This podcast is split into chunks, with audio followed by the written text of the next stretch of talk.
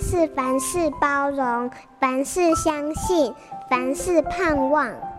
幸福家庭练习曲。有一天我正忙的时候，我听到当晚回家的高中儿子一进门啊，就劈头问他弟弟：“哎，妈妈呢？她去哪了？”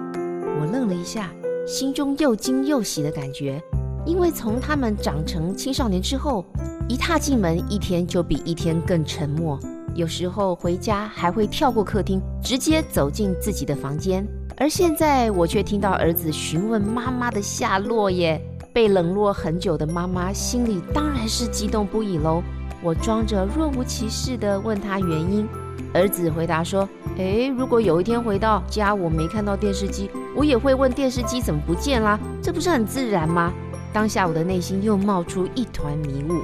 后来我看了一位作家的建议，体会到一件事情：青少年不喜欢爸妈啰嗦和介入，但是可不代表他们希望爸妈就消失在他们的生活里。相反的，他们希望父母经常在身边，保持一种距离，但是却默默的存在。晚餐的时候陪他们一起吃吃饭，睡觉前和他们说声晚安，孩子就能得到很大的安定感。爸妈不必特别做什么，都会一直感觉和孩子之间很亲密。生命陪伴生命就是这么神奇，让我们能感受到彼此的温度，享受无形的关心。读懂孩子青春期的热血语言，守护和谐的亲子关系。我是亲子作家彭菊仙。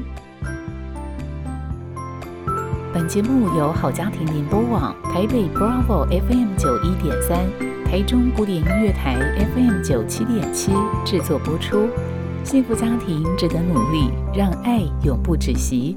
大义建设关心您。